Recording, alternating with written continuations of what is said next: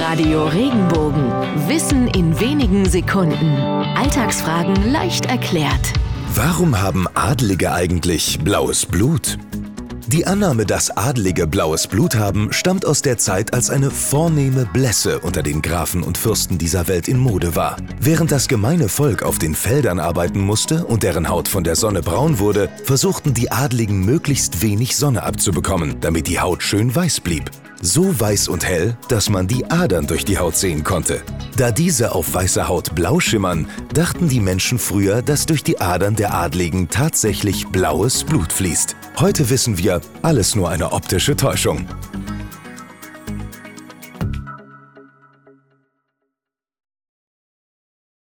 Wenn dir der Podcast gefallen hat, bewerte ihn bitte auf iTunes und schreib vielleicht einen Kommentar. Das hilft uns sichtbarer zu sein und den Podcast bekannter zu machen. Dankeschön.